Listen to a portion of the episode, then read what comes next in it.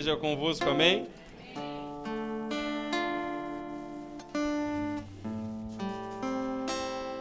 Glória a Deus. Abra sua Bíblia, pega ela aí.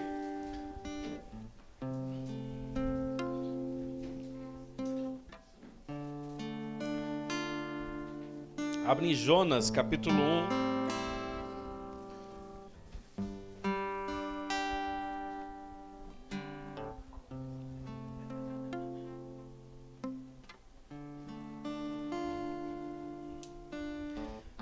Jonas capítulo 1.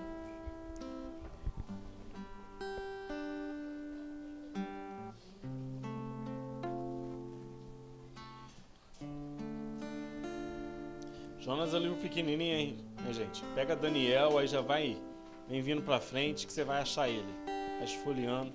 Mas nós deve, devemos ter aqui já, né? Jonas capítulo 1, versículo 1 diz assim: a palavra do Senhor veio a Jonas, filho de Amitai, com esta ordem: Vá depressa à grande cidade de Nínive e pregue contra ela, porque a sua maldade subiu até a minha presença. Mas Jonas fugiu da presença do Senhor, dirigindo-se para Tarsis.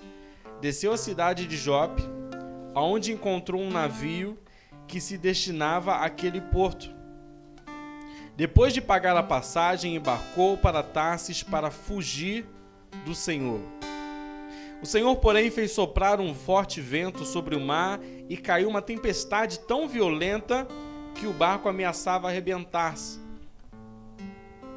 Todos os marinheiros ficavam com medo e cada um clamava ao seu próprio Deus e atiraram as cargas ao mar para tornar o navio mais leve. Enquanto isso, Jonas, que tinha descido ao porão e se deitara, dormia profundamente. O capitão dirigiu-se a ele e disse: Como você pode ficar aí dormindo? Levante-se e clame ao seu Deus. Talvez ele tenha piedade de nós e não morramos. Amém? Coloca a mão no teu coração, Senhor, em nome de Jesus. Fale conosco nessa noite. Trate de nós, trate, Senhor Jesus, da nossa vida, que a tua palavra venha impactar o nosso coração. Em nome de Jesus, amém e amém. Se assente, fique à vontade.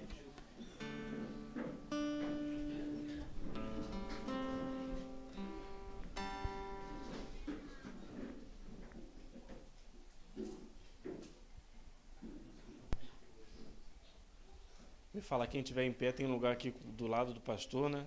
Ninguém quer sentar, lado, ninguém quer sentar do lado do pastor, né? A Milena foi, mas ela, ela pulou uma cadeira ali, ó. Glória a Deus. Irmãos, é, o, a história de Jonas, né? O livro de Jonas, isso aqui que nós. É, já está animado já. Né? Falou de Jonas, ele lembrou da aula da, ele lembrou da aula da salinha Kids, porque Jonas é o Jonas é o, o se tem uma pirâmide, não, é, ele tá no top 3 das historinhas das salas Kids.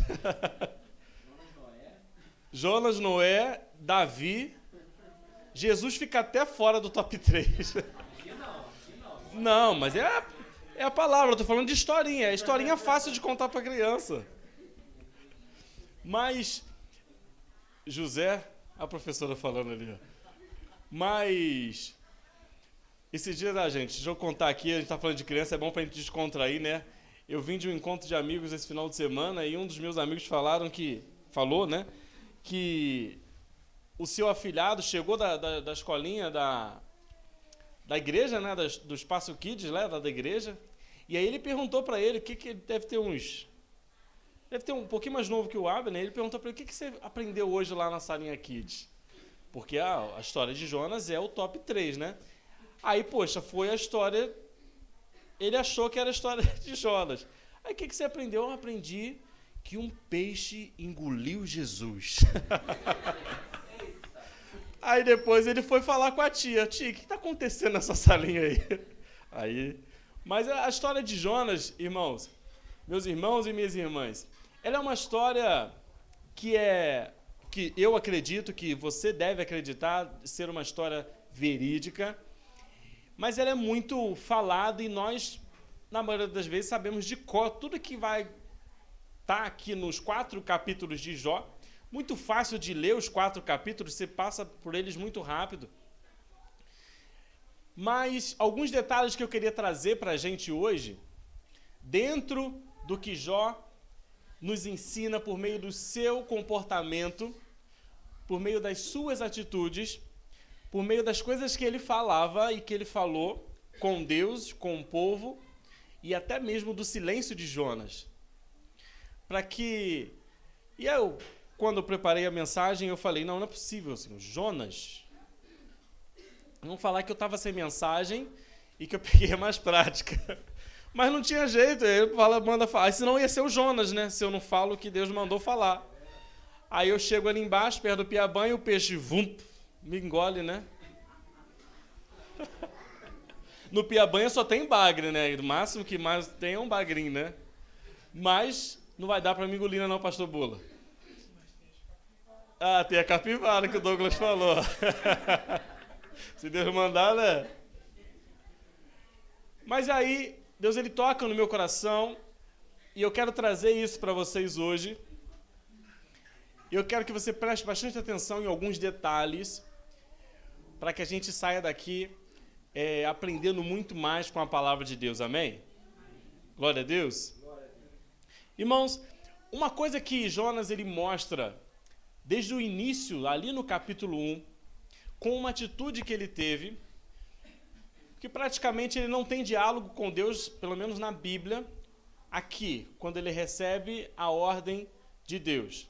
Ele simplesmente foge. Ele simplesmente vai embora. Ele simplesmente caça um rumo completamente diferente do que era para ele ir. Jonas, a Bíblia fala que ele desce para o porto de Jope. É basicamente como se ele estivesse numa cidade mais alta e descesse para o rio, né? E fosse para o porto de Jope ali o nosso rio, né? É como se a gente estivesse em Petro... ali no Quitandinha, descesse, aí ele desce, vai para o porto de Jope, compra a passagem e ó, paga a passagem, ele paga a passagem e vai ó para Tarsis. Irmãos, Nínive é uma cidade que tinha aproximadamente 300 quilômetros de onde Jonas estava. Do porto de Jope praticamente 300 quilômetros até Nínive. A cidade que Jonas escolheu ir para fugir, ela tinha aproximadamente 3.500 quilômetros de distância do porto de Jope. Muito, mas muito, mas muito distante da onde ele tinha que ir. Ele realmente achou que ele conseguiria fugir daquela missão que ele para ele era uma missão que ele não queria topar. Era uma missão que ele não queria abraçar. Não, isso, isso eu não quero. Não, eu vou, ó, catar caminho. é basicamente, meus irmãos, eu nem sei mensurar, mas pra, eu vou, vou exatamente porque contexto atual hoje dessas cidades. Ele sai de hoje, de, de onde hoje é basicamente Tel Aviv, que é em Jerusalém, que era onde basicamente era o porto de Jope, e vai para a Espanha. Tarsis é basicamente a Espanha. E Nínive é onde hoje é o norte do Iraque. Mas são muito próximos. Tel Aviv para o Iraque. Tanto é que você já ouviu falar das bombas que de vez em quando eles jogam. Uh, uh, porque é próximo. Mas ele, ele, ele praticamente pega uma embarcação e ele vai atravessar um oceano para simplesmente fugir de um propósito. Se eu pudesse dar um nome para esse primeiro tópico que eu falava, eu falaria apáticos ao propósito. Tem um tema aí já? Não? Mas o tema é outro. Daqui a pouco ele aparece ali. é, apáticos ao propósito. O Jonas, ele praticamente fica apático ao, que, ao propósito que ele tinha recebido de Deus, ele simplesmente ignora, ele simplesmente vira as costas para algo que Deus tinha dado para ele a fazer. E ele fica tão apático, mas tão apático aquilo, que ele compra uma passagem, ele vai para o barco e ele estava com o coração tão tranquilo e tão em paz.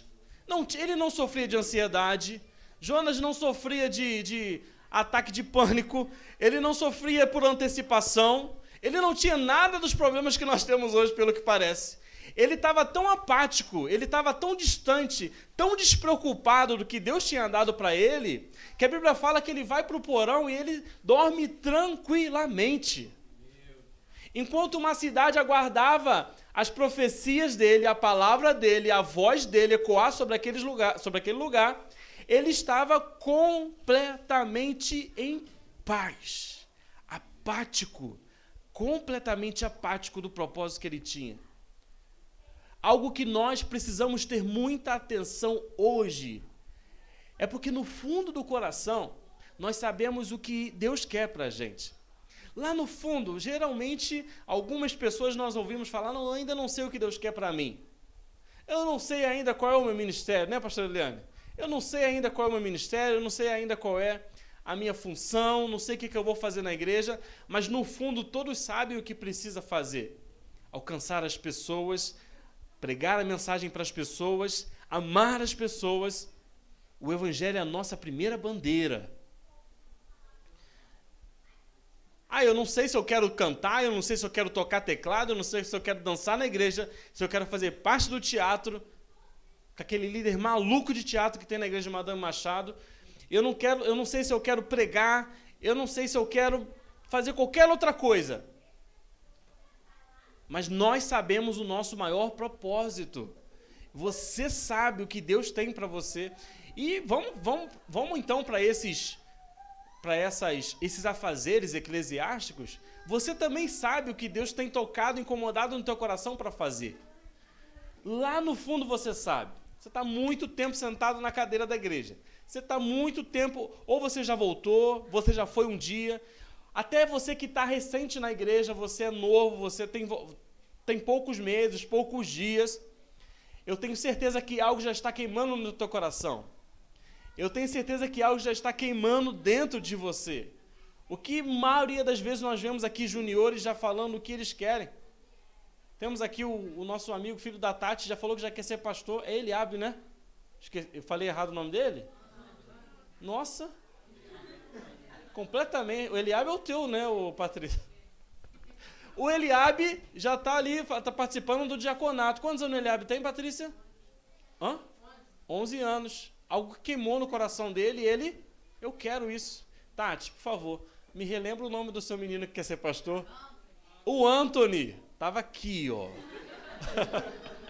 Só que estava bem escondido. O Anthony já falou, pastor, pastor, esquece, você é teu pastor auxiliar. Quantos anos o Anthony tem? Nove anos. Nós, nós sabemos sim o que Deus tem para a gente. Nós temos é apatia ao propósito. Nós temos é medo, principalmente.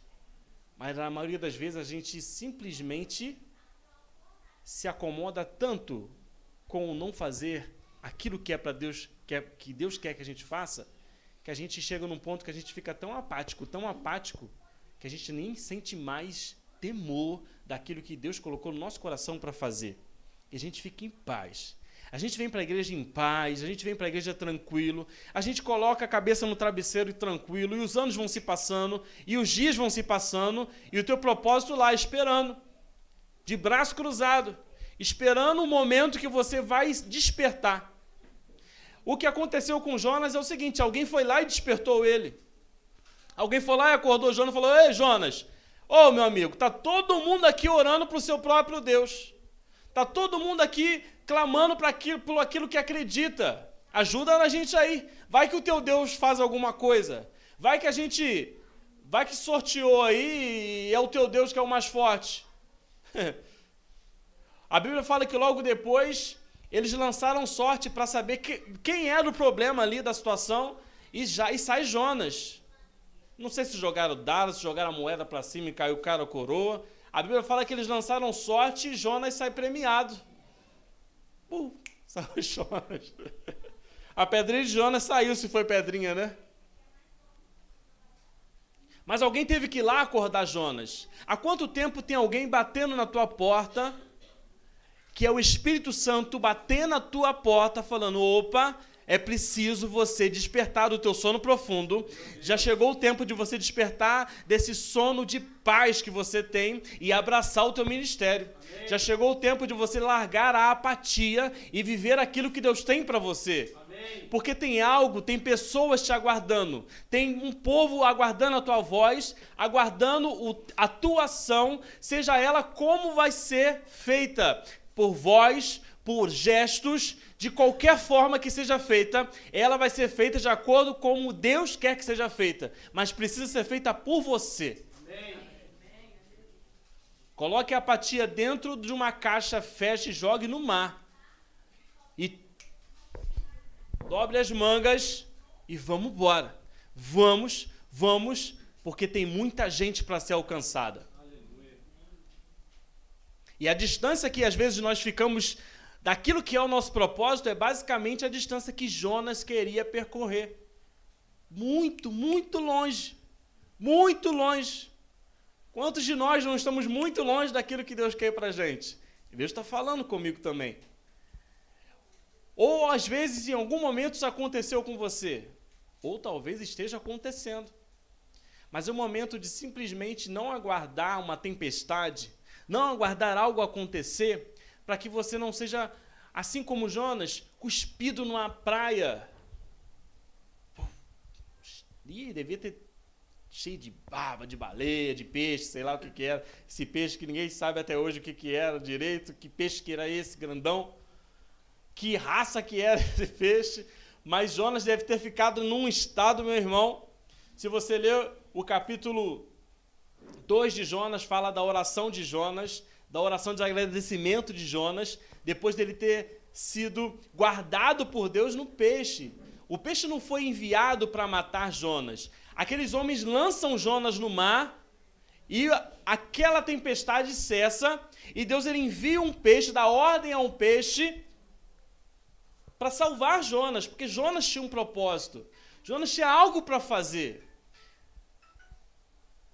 Oh, glória. Jonas tinha algo para fazer, Jonas tinha um propósito. Deus tem guardado você, Deus tem conseguido guardar sua vida de tal forma para que você, no momento certo, o momento certo da sua escolha, né? Volte ao propósito, volte ao caminho que você precisa seguir e faça o que você precisa fazer. Amém. Um momento de tranquilidade na tua vida, um momento de paz na tua vida, nem sempre pode querer dizer que é a vontade de Deus que está sendo manifesta. É simplesmente você apático ao teu propósito. Deus tá, você está sendo guardado, sim. Beleza. Você, a tua integridade física está ok. Talvez o teu emocional também está ok. Você está em paz. Mas isso não quer dizer que você está dentro do propósito que Deus tem para você. Porque dentro de você você sabe o que, que você precisa fazer. Mas aí até quando nós vamos continuar fugindo 3.500 km da distância, de distância do nosso propósito? O, o que motivo nos, nos leva a fugir do, do nosso propósito? Vamos, faz o teu, a tua reflexão aí. Porque eu tenho certeza que você está pensando já no ministério que você abandonou ou que você é, não quer abraçar ou do ministério que você ainda nem sequer falou para o pastor que queima no teu coração, ou um propósito que você ainda nem comentou com ninguém que queima no teu coração. Há quanto tempo você, nós ficaremos apáticos daquilo que Deus tem para nós? Nós estamos vindo aí de três séries de mensagens que tocaram o nosso coração de forma poderosa. Pentecostes, qual foi a outra? Antes da série da família, eu e minha casa. Hã? Ah, ainda teve o Tetelestai lá de, abril da Páscoa, né? E a de recompensas. Pastor, não era para você falar, não, eu queria que eles lembrassem das recompensas. Falou? Você estava lá atrás, eu não ouvi, Fabiola. Nós estamos há quatro séries de mensagens, há quatro meses, recebendo palavras de assim, que vão. Vum. Esses dias eu estava passando pelo nosso YouTube a mensagem do pastor sobre a recompensa da oração. Que mensagem foi aquela? Mensagens que nos colocaram numa reflexão gigantesca. Mas o que isso mudou na nossa vida? Para onde essas mensagens, para onde esses direcionamentos nos levaram? Ou será que nós continuaremos apáticos daquilo que Deus tem para a nossa vida? É tempo de, ó, sacudir a poeira, botar o nosso chinelinho, bota aquele mais grossinho, né, que aguenta bastante estrada, né? e vai embora. Faz o que você precisa fazer hoje. E todos nós sabemos qual é o nosso propósito. Não é verdade? Todos nós sabemos qual é o nosso propósito. No versículo 13, olha só que interessante. Em vez disso, porque quando os homens descobriram que era Jonas, porque ele mesmo fala: Olha, me joga, é comigo. é comigo. Me joga no mar. O pior, o pior é quando a gente sabe, né, realmente, né? A gente, opa, na tranquilidade, joga, joga, é comigo. Eu sei por que está acontecendo isso na minha vida. Eu sei por que, que eu estou passando por isso, não é verdade? Eu sei por que, que as coisas estão assim, por que está tudo parado, eu sei. Eu sei porque, porque as coisas não estão andando. Nós sabemos. Nós sabemos. E aí nós colocamos as pessoas que estão à nossa volta em às vezes nós prejudicamos quem está à nossa volta porque nós não estamos dentro do propósito. Aqueles homens perceberam que tinha algo divino acontecendo ali e eles ficaram com medo de jogar Jonas na água. E a Bíblia fala que eles tentaram remar, remar, remar para ir para a costa, para não precisar jogar Jonas na, no mar. Mas não adiantou. Quanto mais isso, eles tentavam, a, a tempestade piorava. Já viu que quanto mais você foge, mais o negócio parece que. o nó parece que fica mais difícil de desatar, né, Bárbara? A Bárbara tá me olhando ali assim, ó. o nó, o nó fica mais difícil de desatar de uma forma assim. Mas aí não adianta, eles tiveram que jogar e falaram: "Ó, oh, Deus, não tá sobre nossas mãos não. E eu tenho certeza que depois eles ficaram numa paz tão grande quando jogaram aquele indivíduo na água, porque a, a Bíblia fala que a tempestade cessou. Olha, eu vou falar uma coisa aqui, ainda vindo de, um, de, um, de uma pegada do eu e minha casa, do que nós vivemos em julho. Às vezes a tua família está precisando do teu posicionamento. Talvez os, as pessoas que estão à sua volta quem cerca você precisa de um posicionamento seu. Jonas teve que se posicionar, ele poderia ter ficado quieto e falado, simplesmente ficado quieto. Mas ele se posiciona. Nós precisamos nos posicionar porque a nossa família precisa da gente. Amém. Tem propósitos tão grandiosos aqui que vão impactar diretamente a sua família. Você, homem, você, chefe de família, se posicione, porque a sua família depende do seu posicionamento. É, Deus. Se posicione, porque a sua posição pode mudar completamente o rumo da sua família. Amém. Se levante, coloque-se de pé e joga para si a responsabilidade do propósito que você perdeu, largou, lançou de mão. Às vezes você, esposa, mulher, que não se posiciona seu, na sua família, no seu ministério, ou em alguma coisa que talvez Deus está tocando no teu coração, você, filho. Quantas vezes Deus me cobrou de me posicionar na minha casa antes de ser casado? Para que Deus fizesse algo na minha família e eu muitas das vezes não me posicionei. Eu já tive uma experiência espiritual com o Senhor dentro do meu quarto para me posicionar e muitas das vezes eu fugia. Ah, Wallace, mas tu era adolescente, não importa se eu recebi uma ordem, se eu ouvi a voz de Deus, é porque eu tenho neurônio suficiente para entender e fazer.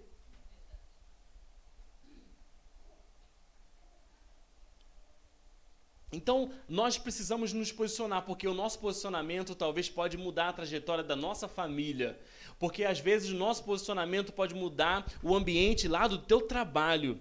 Talvez o teu posicionamento diante de Deus e dos homens pode mudar a atmosfera, pode mudar o resultado, pode mudar algumas coisas que precisam ser mudadas, mas que dependem do seu posicionamento e da sua mão levantar dizendo, ó, oh, é comigo, eu sei o que, que é, eu sei o que eu preciso fazer.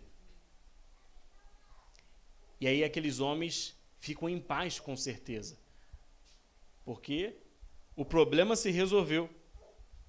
E aí lá no capítulo 4, a Bíblia fala que Jonas, ele chega novamente à costa, né? a Bíblia fala que o peixe cospe ele de novo ali na, na, na costa, não, não, não, não diz exatamente onde ele foi lançado, mas provavelmente ali próximo seria suposição dizer que seria próximo a, a, a onde ele saiu de Jope, mas em terra, e ele tinha agora 350 km, 300 km para ir para Nínive. Porque Nínive não era onde o peixe lançou Jonas, ele ainda tinha que caminhar. Aí a Bíblia fala que ele era basicamente três dias para ele fazer isso. E a Bíblia fala que em um dia ele faz o que ele tinha que fazer. e ele vai pregando para aquela cidade, ele vai anunciando o que Deus tinha para anunciar, porque a, a, o anúncio de Deus basicamente era: olha, vai falar para a cidade de Nínive que já chegou aqui o que eles estão fazendo. Eu já estou. Vai e anuncia para eles que, que a situação ficou, ficou estreita. E Jonas vai. Jonas vai e anuncia e prega a mensagem e fala e fala do que aconteceria. E aí simplesmente ele vai, depois que fala o que tinha que falar, a Bíblia fala que ele vai para um, um, um, um lugar onde ele conseguia enxergar a cidade de Nínive. E ele basicamente senta e ele aguarda a condenação de Deus para contra Nínive. E a Bíblia fala que aquela cidade se arrepende as pessoas se arrependem, começam a refletir sobre aquilo que Jonas estava pregando, porque ele estava falando em nome de Deus. Porque o que você precisa fazer vai ser por meio de Deus e para Deus e por Deus. Não é nada das suas próprias forças. Não fique é, é, apático do teu ministério por achar que você não é capaz de fazer algo. Não fique distante do teu ministério por achar que você não pode por algum motivo qualquer que seja o motivo de fazer aquilo que Deus quer fazer por meio de você, porque é Ele que vai fazer. Não, não, não é sobre mim, não é sobre nós, é sobre Deus. Amém. Nós somos instrumentos simplesmente. Quando achamos que é por mim, porque é pela minha eloquência, pelo meu talento, pela minha sabedoria, pela minha forma de ser, pela minha, pela, pela, pela minha autoridade, Aí Deus não faz, mas é por Deus, nós simplesmente somos os canais. Nós somos os instrumentos, não é sobre mim, não é sobre você, é sobre Ele. Aleluia. E aquelas pessoas simplesmente ouvem. Nínive era uma cidade temida naquela época. Nínive era uma cidade é, é, que era conquistadora.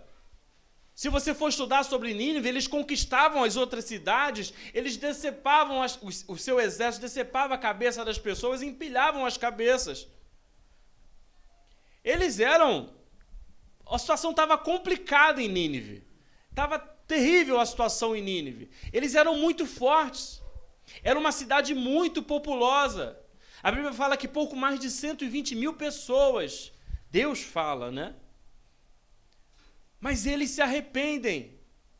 o líder daquela, daquela cidade simplesmente proclama um, um, atos de arrependimento. Ele manda todo mundo colocar sacos sobre o seu corpo, manda tirar água dos animais. Olha, seguinte, arrependam-se. Quem sabe Deus mude de ideia contra nós. E eles tentaram. E Deus simplesmente muda de ideia. Porque ele percebe que aquele povo se arrepende e ele muda de ideia. Sabe o que, que Jonas faz? Se ira, fica com raiva. Porque ele já foi fazer o que ele tinha que fazer com raiva. Ele já foi o que tinha que fazer de, de com certeza emburrado. Porque ele foi com pressa, ele foi. Mas ele falou: já que eu tive que vir fazer, deixa eu ver a condenação de Deus sobre essa, esse povo. Deixa eu ver a condenação de Deus contra esse essa galera. Com certeza Jonas não gostava daquele povo, porque eles eram temidos realmente. Com certeza para Jonas eles eram inimigos. Eles eram inimigos de Jonas e do seu povo. E Jonas simplesmente achou que Deus seria inimigo dos seus inimigos. Muitas das vezes nós temos inimigos aqui na terra, né? Nós colocamos, rotulamos pessoas como os nossos inimigos. Nós falamos mal de pessoas, nós rotulamos pessoas como pessoas que não são, são pessoas não gratas para mim. são as pessoas que eu não gosto, são as pessoas que. E achamos que Deus tem que ser inimiga dos nossos inimigos que nós criamos. Mas Deus, ele é Deus de todos. Deus ele não vai ser inimigo dos inimigos que você criou. Deus ele não vai ser inimigo dos inimigos que você criou para você e para sua vida. Porque Deus ele ama a todos o teu propósito é alcançar as pessoas para que elas sejam alcançadas pelo amor de Deus. Porque senão nós somos religiosos e egoístas e fazemos não sobre eles, sobre nós novamente. Porque quando nós pegamos para consolidamos o nosso propósito, o nosso ministério para os nossos próprios desejos, acontece isso. Eu simplesmente faço como Jonas fez, sento ali em determinado ponto que eu conseguia enxergar toda a cidade, e a Bíblia fala que, que Deus ele faz nascer uma planta sobre atrás de Jonas para ele ficar confortável. E ele se alegra com aquilo. Opa, vou assistir de camarote aqui a condenação de Deus fogo vai cair do céu e eu tô aqui, ó, tem uma planta me cobrindo, cobrindo do sol, segurando o vento. Só que aí a Bíblia fala que Deus ele manda um, um, um verme e o verme ele simplesmente come toda aquela planta. Quando ele acorda de manhã, a planta já tinha morrido. E Jonas se ira novamente com aquilo. Hã? Não, o Jonas era um cara descontrolado. E Jonas ele estava completamente distante da essência do nosso, do coração do nosso Deus. Algo que precisa tocar o nosso coração.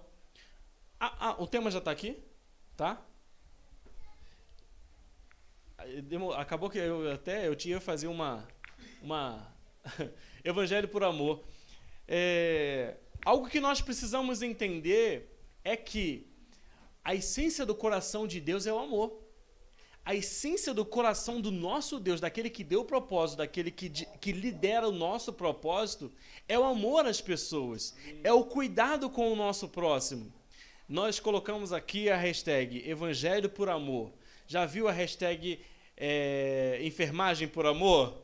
A famosa Enfermagem por Amor, deve estar lá nos.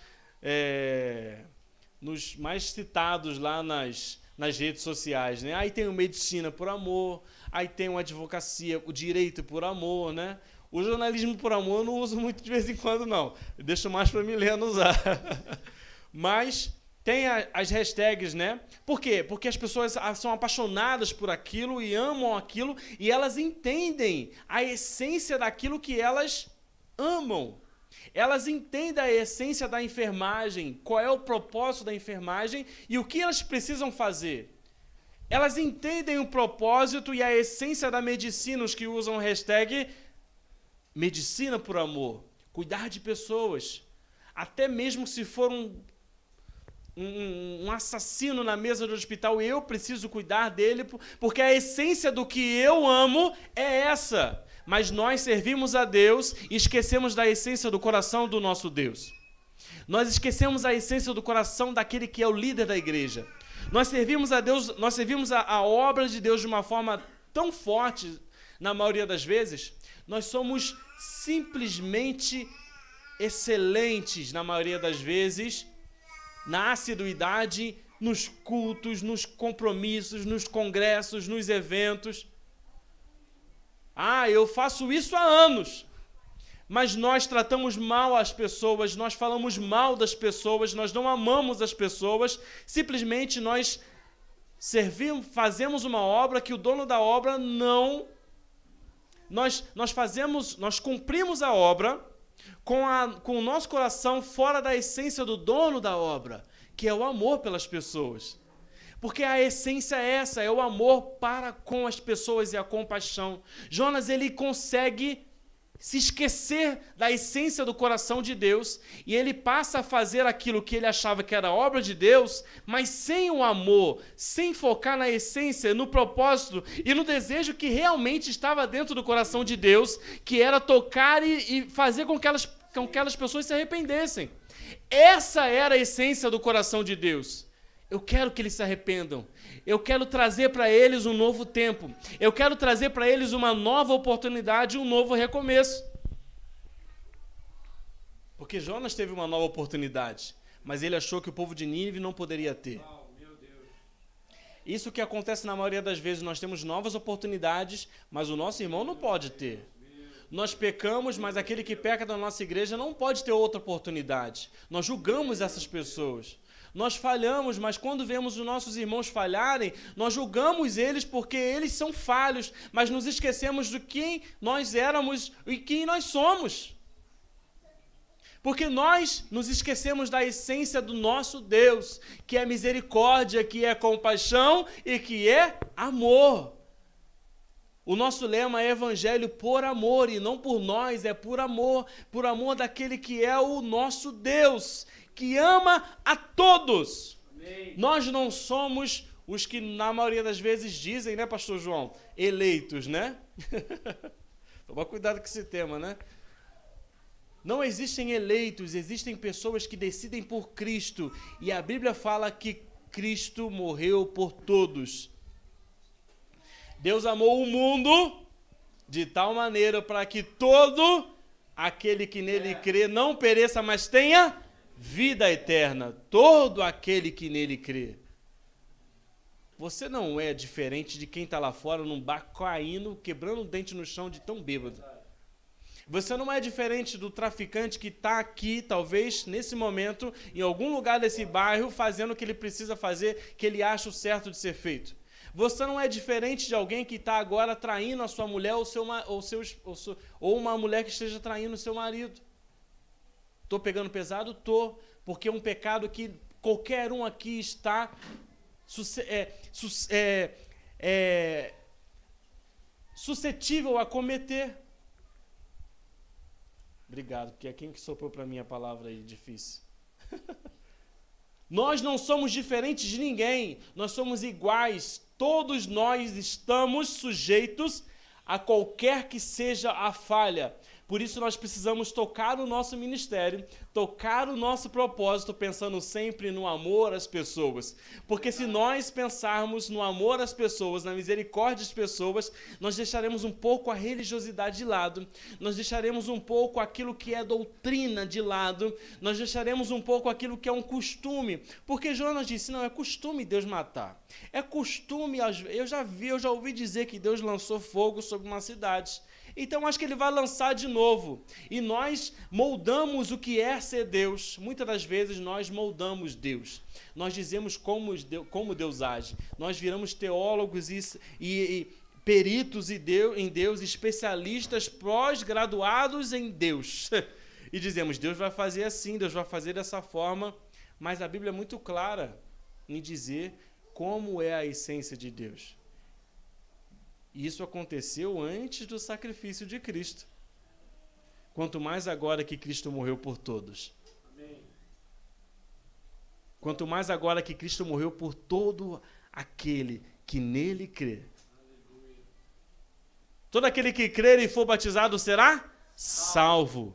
Todos são dignos de misericórdia. Deus, Deus vira para Jonas e diz assim: Jonas, é razoável essa tua raiva? Jonas, espera aí.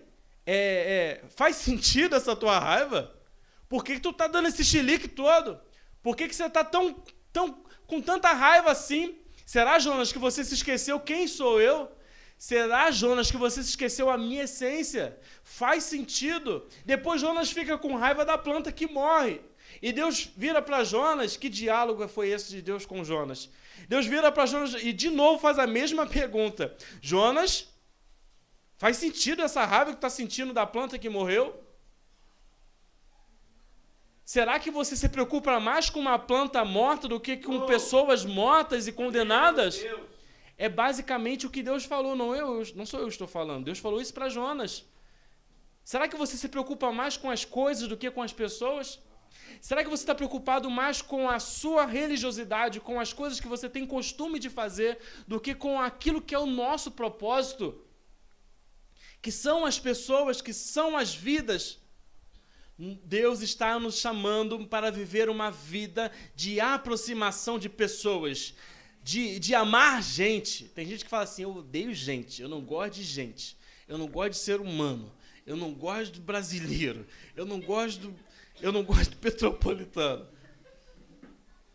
A gente fala assim, eu não vou para Cabo Frio porque eu vejo petropolitano, não gosto de petropolitano. Eu brinquei com a Carol que nós fomos lá em Rio das Ostras no final de semana visitar alguns amigos. E a gente falou: Ah, Carol, tem uma coisa boa aqui. Não vi nenhum petropolitano aqui. Se eu tivesse Cabo Frio, eu tinha esbarrado com uns 20. Nós temos que amar pessoas. Eu amo gente. Bota lá no teu Face, hashtag eu amo gente.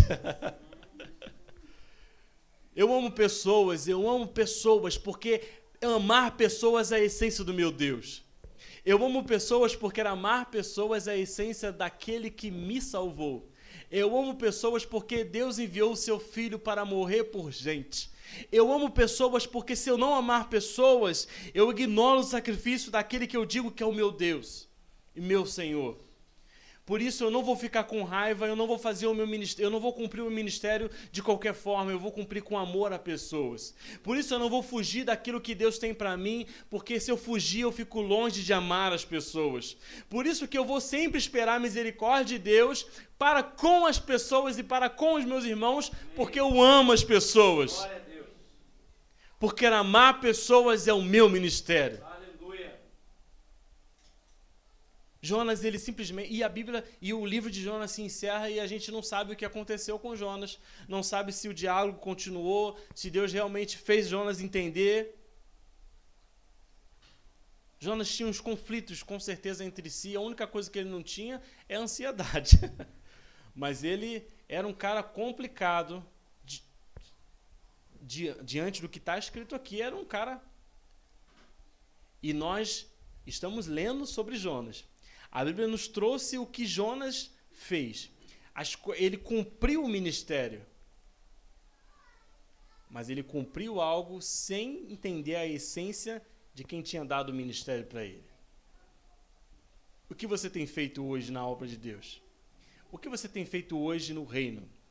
Como está o teu coração quanto a isso que você está fazendo? Você está fazendo por coisas ou por pessoas? Você se preocupa tanto quando alguém é,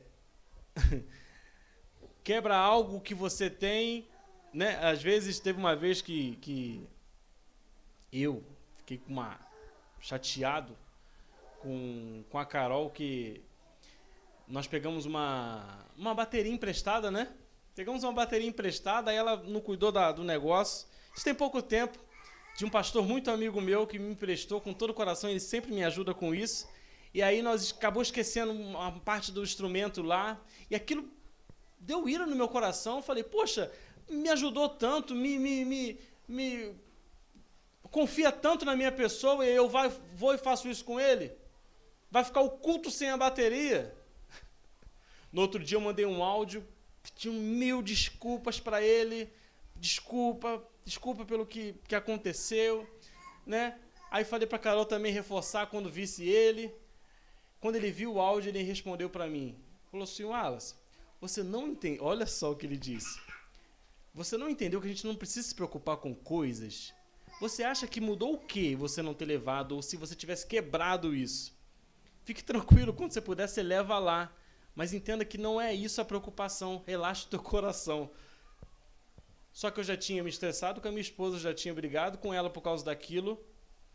E quando eu fui ver, eu estava deixando de cuidar de gente, de amar gente, a minha própria esposa, por causa de coisas. E quantas vezes nós brigamos com os nossos com, com o nosso cônjuge, com os nossos filhos por coisas?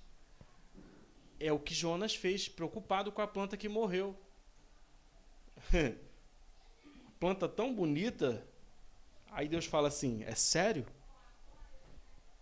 É sério, Jonas, que tu está preocupado com isso?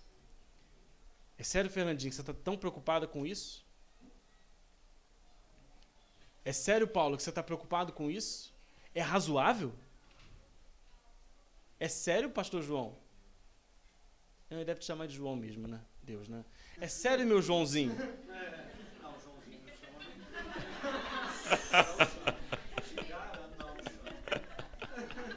É sério, João? Meu Douglas, Deus falando com ele, não deve? É sério, João, meu barba? É razoável? Brincadeira. É razoável? Não é razoável. Não é razoável porque nós precisamos amar pessoas. Amém. Precisamos amar pessoas. E deixa eu falar aqui sobre, nós, sobre uma característica, principalmente do nosso pastor. Alguns meses atrás, ele tomou uma decisão aqui e eu falei, pastor, você tem certeza sobre isso? É sério que você vai tomar essa decisão? Você acha que essa pessoa realmente merece o que ela precisa fazer? Será que você realmente será que realmente você está certo disso? Não sei se o pastor Bula vai lembrar disso, foi numa, acho que foi numa reunião nossa. Ele falou assim, Wallace, você não está entendendo. A essência é novas oportunidades. E olha, a pessoa mudou completamente, né, pastor? E aquilo foi um tapa na minha cara forte. Sabe aquele tapa, aquela mão cheia de areia? O tapa dói mais, né? Foi basicamente isso. E com aquela aliança grossa ainda, porque fica aquele vergão da aliança, né? É, já tomou um tapa da tua mãe com, com aliança? Eu já tomei. Foi basicamente isso. É Deus dizendo para você assim, ó, olha, a minha preocupação é com pessoas. Porque você foi perdoado, você teve novas oportunidades, você teve novos começos Amém. e você acha que as pessoas não merecem novas oportunidades. Você teve arrependimento e você teve salvação, mas as pessoas não são dignas de arrependimento. Você teve uma nova oportunidade de continuar a tua vida, o teu ministério, até mesmo a tua família. Mas a tua vizinha que está tentando voltar para o marido dela não pode ter oportunidade. Talvez os filhos que, ela, que, a, que a sua vizinha ou que o seu vizinho está tentando recuperar e falar que ama. Já, isso é o que mais acontece. Fulano está insistindo com o filho, Fulano está insistindo com aquela pessoa porque ela acredita. Mas sabe por que ela acredita naquela pessoa? Porque ela ama ela. O segredo está no amor às pessoas. Porque quando você ama, você acredita na pessoa. Porque quando nós não acreditamos, isso só revela que nós não amamos. Nós precisamos acreditar nas pessoas, amar as pessoas, amar gente. Evangelho por amor. O evangelho é amor. E não é esse amor que você. Eu não vou nem entrar, entrar na live, é nesse amor que você está pensando, nesse amor aí. Amor, tudo é amor. não, ainda bem que esse, essa tua, não vai sair na live aqui, esse que tu falou. Mas é amor às pessoas, é amor às pessoas.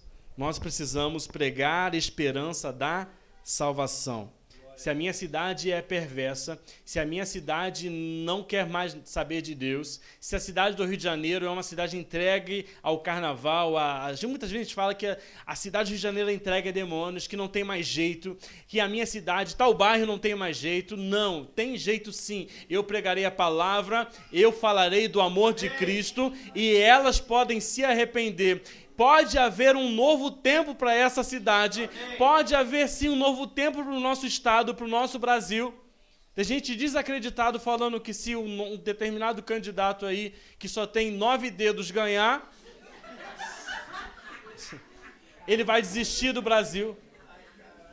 Não, brincadeiras à parte, gente. Não é verdade? Você já não ouviu isso falar? Que se esse candidato ganhar, eu saio do Brasil. Eu desacredito de tudo. Eu não vou querer mais abrir a minha empresa. Eu escutei essa semana um, um empresário falando que não tem ainda é, metas para o ano que vem. Um grande empresário. Ele investe um bilhão por mês no Brasil. E ele programa os investimentos dele. 2023, a programação dele está parada. Porque ele tem receio desse candidato ganhar. E aí ele vai parar o que ele tem por propósito fazer. Não importa, pode vir ele, pode vir um pior que seja, pode vir qualquer que seja. Eu tenho um propósito. Sim evangelizar, pregar a mensagem, pregar a Cristo? Será que depende do meu presidente, depende do meu governante para que eu pregue a mensagem? O meu governante é Deus. É Ele que é o meu líder. Independente de quem esteja lá naquela cadeira no Planalto, na prefeitura, no palácio lá da, da, do estado do Rio de Janeiro, do nosso governador, independente de quem esteja lá, nomeado e democraticamente pelo povo, eu tenho um propósito: pregar a mensagem a tempo e a fora de tempo, pregar as boas novas do amor de Cristo Jesus. Que política, eu tenho que começar a me sarar sobre isso, porque senão eu fico preso a isso e eu esqueço a, a, aonde eu devo estar preso? Na palavra do Senhor e não nessas coisas. Eu vou orar, eu vou pregar e eu, quem vê meu Face vê lá que eu compartilho muita coisa de política. Eu sou um cara muito político. Eu faço a minha parte, mas se não acontecer.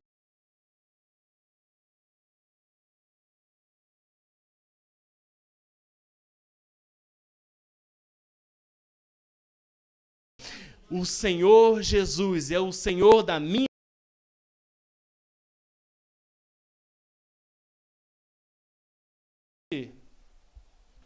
líder lá de Nínive, esse governante era um dos piores, meus irmãos. Mas sabe o que aconteceu com ele? Com a palavra de, de Jonas, com a profecia de Jonas, ele se arrepende. A palavra de Deus, ela vai aonde quer que ela vá. Não pode ser qualquer pessoa que seja. Até essa mesma pessoa que você riu aí e acha que não é digna de misericórdia e de salvação.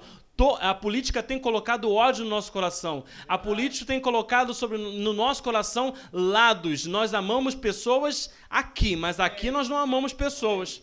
A Bíblia fala que a Bíblia fala não, a Bíblia fala nada disso.